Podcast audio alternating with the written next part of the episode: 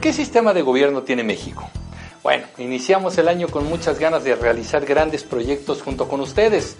Además de los temas que seguiremos abordando alrededor, ya saben ustedes, de la comunicación, liderazgo y marca personal, también estaremos recuperando conocimiento que necesitamos para formar un pensamiento crítico sobre lo que ocurre en nuestro país y en el mundo. Hoy les voy a platicar qué sistema de gobierno tiene México y cómo podemos entenderlo mejor. Soy Emilio Pineda, acompáñenme.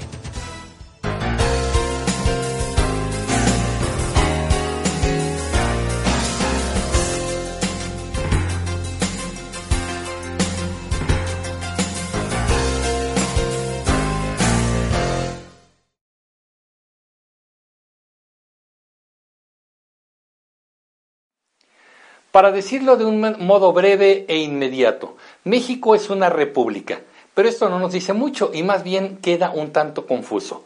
Para entender la forma en que está organizado nuestro gobierno, hay que ir a la constitución política. No se espanten, trataré de hacerlo lo más sencillo posible. Primero hay que revisar dos artículos que lo definen con claridad. El artículo 39 dice que la soberanía nacional reside esencial y originalmente en el pueblo. Todo poder público dimana del pueblo y se instituye para beneficio de éste. El pueblo tiene en todo tiempo el inalienable derecho de alterar o modificar la forma de su gobierno. Hasta aquí el artículo 39 constitucional, pero ¿qué significa? Primero, que la soberanía reside en el pueblo, es decir, que los que mandan en México son los que integran el pueblo. ¿Y quiénes son el pueblo? Pues todos, todos los mexicanos, tú, tu familia, tus vecinos, la gente de la oficina, los que trabajan en los comercios a los que vas, los dueños de estos comercios, yo, es decir, todos. Aquí hay que tener cuidado con el discurso de los políticos porque a veces nos hacen creer que el pueblo está integrado solo por las personas que son obreros, campesinos y esencialmente pobres. No, para nada. Pueblo somos todos, desde el más humilde trabajador de cualquier ámbito hasta el más rico de los empresarios. El artículo 39 también dice que el poder público dimana del pueblo. Me encanta la palabra dimanar. Significa que proviene o procede de es un término utilizado en el estudio de los ríos. Cuando el agua dimana de un manantial quiere decir que procede de ahí. Bueno, el poder público viene del pueblo y se instituye en beneficio de éste. ¿Cuál es este poder público? Pues el gobierno. El gobierno puede venir del pueblo, debe estar integrado por gente del pueblo y debe instituirse para beneficio de todos. El gobierno se convierte en instituciones cuando se crea una presidencia, una secretaría de educación, por ejemplo, un poder legislativo, etcétera y fundamentalmente dice que el pueblo tiene el derecho todo el tiempo de cambiar la forma de gobierno. Todos, llegado el momento, podemos cambiar la forma en que está organizado este gobierno. Hasta aquí, todo en la letra, en la Constitución suena muy bien, ¿verdad? Pero el artículo 39 no dice qué forma de gobierno tenemos, así que revisemos el 40 constitucional. Se los leo textual y luego lo analizamos a detalle. Es voluntad del pueblo mexicano constituirse en una república representativa, democrática, laica, federal, compuesta de estados libres y soberanos en todo lo que concierne a su régimen interior, pero unidos en una federación, establecida según los principios de esta ley fundamental. En la preparatoria nuestro maestro de Derecho nos hizo aprender este artículo de memoria, imagínense. Bien, ¿qué significa todo esto? Porque ya suena un poquito más complejo. Primero, que el pueblo mexicano decidió que seamos una república. Ah, ¿y qué es una república? El diccionario de la Real Academia Española dice que la organización del Estado cuya máxima autoridad es elegida por los ciudadanos por el Parlamento o por el Parlamento para un periodo determinado. También dice que es una cosa pública o de interés público de una colectividad. O sea que nosotros decidimos quién nos va a gobernar durante un periodo determinado. ¿Y cómo lo decidimos? Mediante nuestro voto directo en una elección. Todo lo que pasa en México debe interesarnos a todos y como es una cosa pública, bueno, es una república. También dice la Constitución que nuestra república es representativa, es decir, que en el Congreso de la Unión, dividido en la Cámara de Diputados y en el Senado de la República, tenemos representantes del pueblo. O sea, que cada diputado y cada senador que está ahí trabajando representa, te representa a ti y a mí en las decisiones del país. Cada vez que habla, se supone que lo está haciendo por nosotros. tú y yo estamos hablando en el Congreso a través de ese representante. Por eso hay diputados y senadores de todos los estados de la República, desde Baja California hasta Quintana Roo. En un futuro video vamos a analizar a los diputados y en otro a los senadores. Aguántense tantito y se los voy a traer. Los partidos políticos fueron creados originalmente para ser grupos de ciudadanos que expresaban su deseo de participar en política y representar a otros ciudadanos con ideas afines. Bueno, se supone que aún son eso, una parte de la sociedad representada que participa en política mediante esa organización.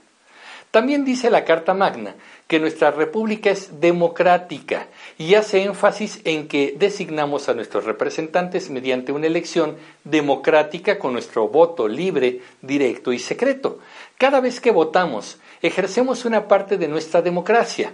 Lo que le falta al gobernante es que se comporte realmente como un demócrata. Hemos visto algunos casos que no.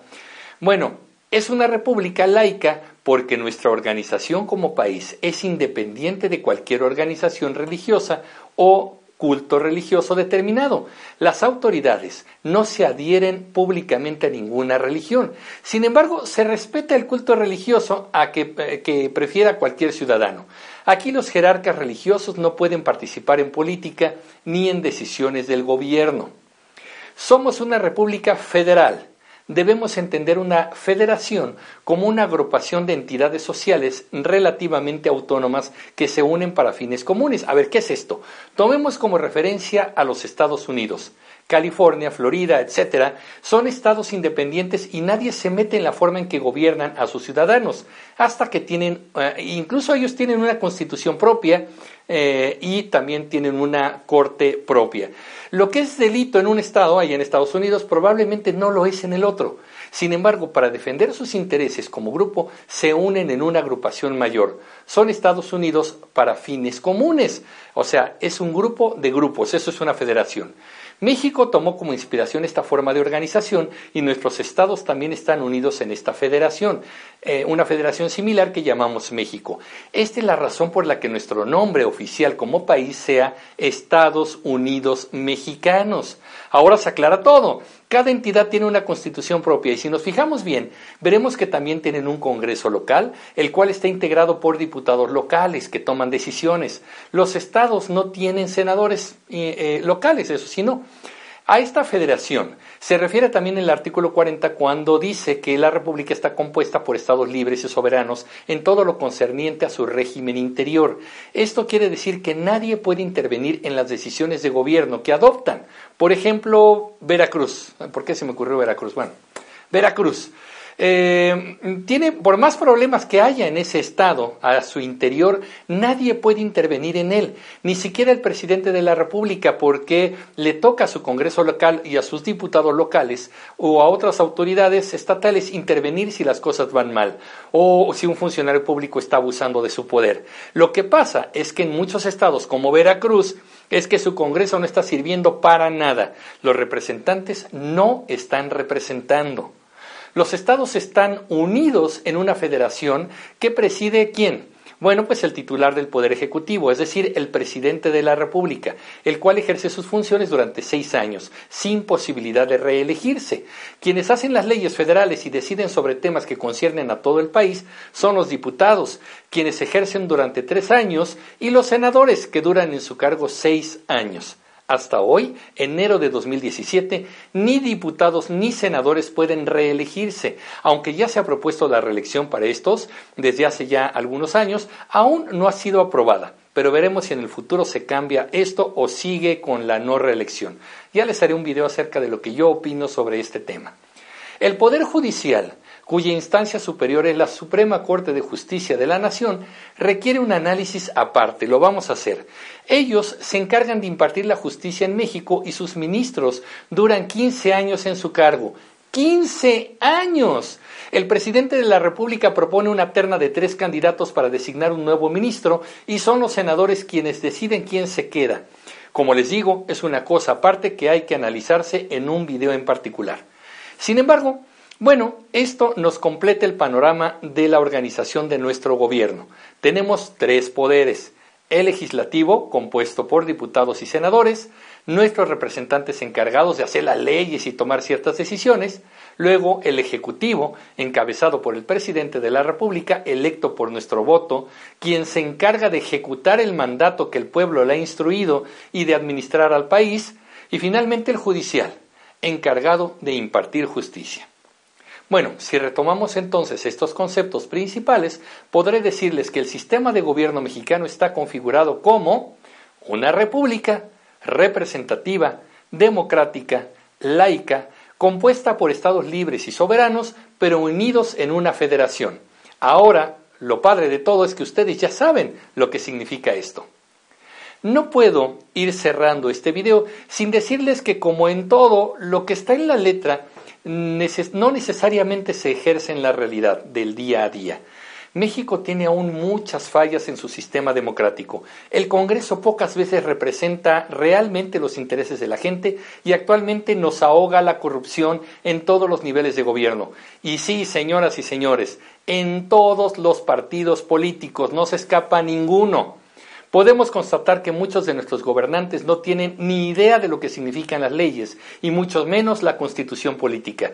Son ignorantes funcionales que ejercen un enorme poder sobre asuntos que determinan nuestra calidad de vida como mexicanos. La ley está ahí y ahora falta que lleguen verdaderos representantes de la ciudadanía a ejercerla adecuadamente. Además, nos hemos maleducado tanto que ahora creemos que los políticos están ahí para darnos beneficios, regalos o cosas sin que nos esforcemos. El populismo, que puede venir de la izquierda o de la derecha, dicta que solo el gobernante sabe lo que hace y que el pueblo está ahí solo para recibir. Esto nos ha vuelto conformistas y hasta cómplices de la corrupción y la negligencia. Sí, nosotros como mexicanos también somos parte del problema.